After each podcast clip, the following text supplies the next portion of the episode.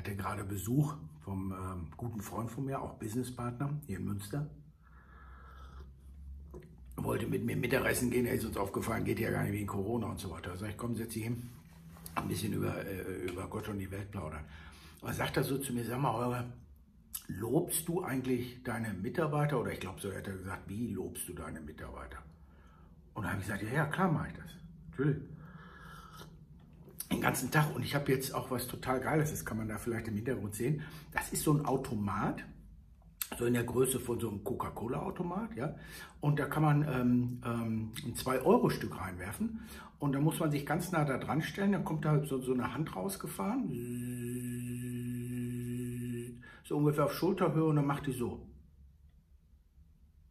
Und dann steht da so ein Display, so ein LED-Display, da steht da, toll gemacht, du bist der Größte, du hast den längsten und du bist geil, und du bist der Top-Verkäufer und weiter so, so, so random, ne? so ein Algorithmus. Ne? Und dann, dann fährt die Hand wieder rein und dann kann der Mitarbeiter zum Beispiel in die Mittagspause gehen oder nach Hause gehen. Und dann guckt sich mein, mein Buddy so um und sagt, wo ist denn der Automat? Da sage ich, sag mal, er sagt, äh, wieso? Hast mich jetzt verarscht? Ja, ich sag, ja klar, aber wer hat denn damit angefangen? Sagt er, wieso? Ja, ich sag, ich, ich verstehe die Frage nicht, lobst, lobst du deine Mitarbeiter, Vertriebsmitarbeiter, Sales-Mitarbeiter? Da sagt er, ja doch, die, die Frage war schon ernst gemeint. Und habe ich zu ihm gesagt, schau mal, 1900, ich muss das ablesen, weil ich zeige euch das gleich, 1993. Da kam ich aus England und war hoch studiert, hoch motiviert, war der geilste Typ unter der Sonne und dann äh, fing ich per Umwegen bei Mannesmann Mobilfunk D2 GmbH an, heute Vodafone. Ja? Und da war es meine Aufgabe, nach relativ ganz kurzer Einarbeitung war es meine Aufgabe, mit einem Golf 3 zwei Wochen lang in ein mir unbekanntes Gebiet zu fahren, bei einer Netzabdeckung, wenn euch das noch was sagt, von 6, 7, 8, 9 Prozent. Ja? Also heute sprechen wir fast von 100 Prozent, aber 6 Prozent Flächendeckung, Netzabdeckung also überhaupt die Möglichkeit, mobil zu telefonieren, war es mein Job, zwei Wochen lang in einem mir unbekannten Gebiet, Industriegebiet, mittelständische Unternehmen, sollte ich Klingelmäuschen machen, guten Tag. Und nicht brauchen Sie Töpfe oder Aloe Vera Nüsse, sondern guten Tag brauchen Sie Mobilfunk. Das war mein Job. Und ich kann mich noch 1993 sehr, sehr, sehr, sehr, sehr genau dran erinnern, sehr genau dran erinnern mein äh, sogenanntes Feldtrainingsgebiet war in Hamm, Hamm-Westfalen, in einem Mittelklasse-Hotel. Ja. Warum auch nicht? Und Anreise war ein Tag vorher, ein Sonntagabend. Und ich schwöre, ich schwöre dir, ich schwöre, ich habe die schlimmsten Bauchschmerzen, ich habe Durchfall gehabt. Ich wusste bis dahin überhaupt nicht, was Magen-Darm-Grippe oder was so manche so regelmäßig haben. Ich wusste gar nicht, was das ist. Ich habe mir richtig in die Scheißhose geschissen. Ich hatte Angst. Ich hatte Angst, weil ich wusste, morgen früh geht es los und ich soll verkaufen. Ich soll raus. Ich soll mich in so eine scheiß Dreier Golf PKW ohne Klima mit so einem Nokia 6050 Festanbautelefon soll ich durch Hamm fahren und soll Mobilfunk verkaufen. Habe ich noch nie gemacht. Ich weiß gar nicht, was, ich wusste gar nicht, wie mir geschah. Aber ich habe mich dafür entschieden und ich, ich, ich will Erfolg und ich wollte Erfolg. Aber mir ging es richtig, richtig schlecht. Sauschlecht. Ich habe gelitten. Und ich war, ehrlich gesagt, ich war einen Millimeter davor abzuhauen. Ich wollte nach Hause fahren. Zur Mutti oder was ja, nee, zu Hause habe ich nicht mehr gewohnt, ich wollte nach Hause. Auf Mutti, Freundin, keine Ahnung.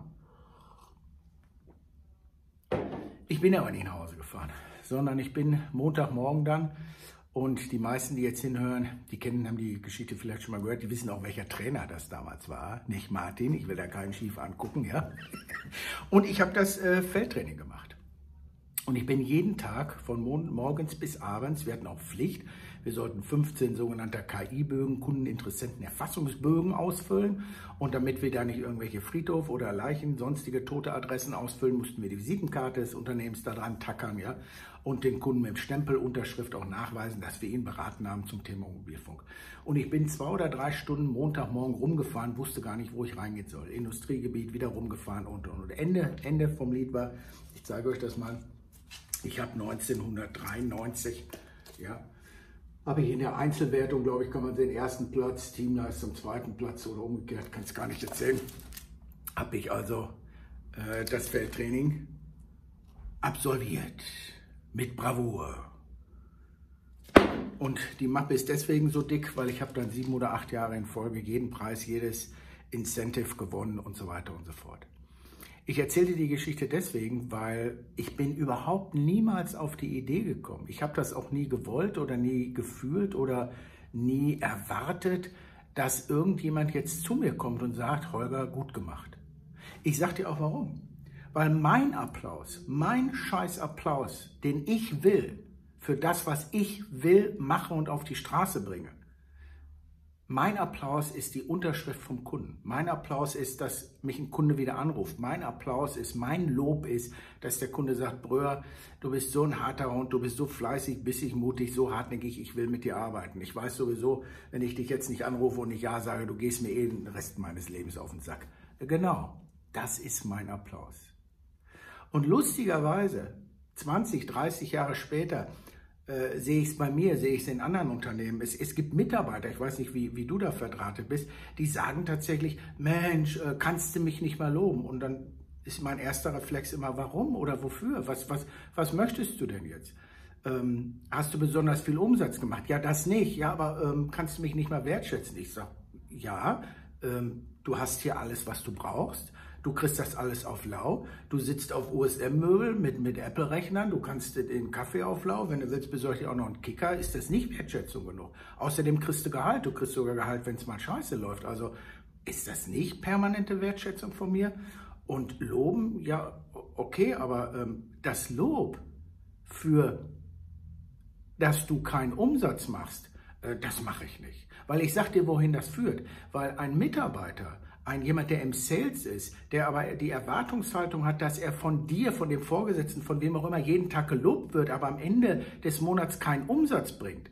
Was glaubst du wohl, was passiert, wenn du dem sagst, hör mal, äh, du musst mal an deinen Arbeitsvertrag denken, du musst mal Zahlen bringen. Dann sagt er, hör, wieso? Du hast doch vier Wochen gesagt, ich bin ein geiler Typ. Das passiert auch. Also natürlich ist Lob vielleicht wichtig, aber mein Lob ist dass ich jemand sehe, dass ich ihn trainiere, dass ich mich für ihn interessiere, dass ich will, dass es dir gut geht, das ist mein Lob. Aber das richtig echte Lob, den richtigen Applaus, den holt sich jemand, der im Vertrieb ist, der Geschäftsführer ist, der Kunden gewinnt, den holt er sich vom Kunden. Wenn der unterschreibt und wenn der sagt, Brüder, ich will, das ist mein fucking Applaus, das ist das Adrenalin, was ich will und was ich suche. Und deswegen sind die besten Verkäufer auch irgendwo, sag mal, Lonesome Wolves und Adrenalin-Junkies. Ja, natürlich. Wenn ich darauf warten würde, dass mir eine Möhre vor die Nase hängt, irgendwie ein Incentive, eine goldene Uhr verspricht, eine Reise verspricht, dann bin ich nicht motiviert. Achtung, dann bin ich manipuliert. Ja, und so ist es auch in den meisten Unternehmen, die irgendwelche Incentives ausrufen. Das ist doch keine Motivation, dann, dann ist Manipulation. Denn jeder Sales, jeder Neukundengewinner, jeder, der Bock hat auf Adrenalin im Vertrieb, dem musste nicht eine Uhr dahin hängen, der sagt, pass mal auf, das Einzige, was ich will, ist eine geile Karre und kein Topstop, weil ich werde dir 400 Prozent machen und dann kaufe ich mir Uhren, die ich will.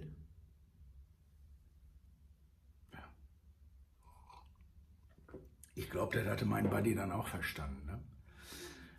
Und so ein Automaten, ja, sonst müsst ihr euch so einen Automaten kaufen. Da können alle, die abends nach Hause gehen, können da zwei Euro reinschmeißen. Da kommt die Hand raus und dann, gut gemacht, toll, heute kein Umsatz, macht nichts, morgen wird's besser, sag mal. Wir haben uns entschieden, in einem Wirtschaftssystem zu arbeiten. Liebe, Glaube, Hoffnung gibt's in der Kirche. Ja, da kannst du hingehen und beten, dass morgen ein Kunde unterschreibt. Ich bevorzuge aber nicht beten, ich bevorzuge machen. Ich bevorzuge einen Hörer in die Hand nehmen und sag, pass mal auf, das bin ich, das ist meine faire Dienstleistung, hier ist mein Angebot. Lass uns Zeit gegen Geld tauschen und vice versa. Und wenn es gut läuft, lieber Mitarbeiter, lieber Kunde, werden vielleicht sogar noch Freunde. Wenn nicht, dann eben nicht. Aber ich brauche keinen Automaten und ich brauche keinen externen Lob, sondern Lob. Ja, sehe ich auf meinem Konto, sehe ich auf meiner Gehaltsabrechnung oder sehe ich, wie gesagt, bei der Unterschrift des, des Neukunden. Ja? Denk mal drüber nach, bevor wieder einer sagt, kannst du mich nicht mal loben. Quintessenz ist, Menschen lassen sich lieber zu Tode loben, als mit konstruktiver Kritik verbessern. Glaubt mir das. Stay true to yourself, keep your circle healthy und jetzt brauche ich suche mal eben zwei Euro für meinen Automaten hier.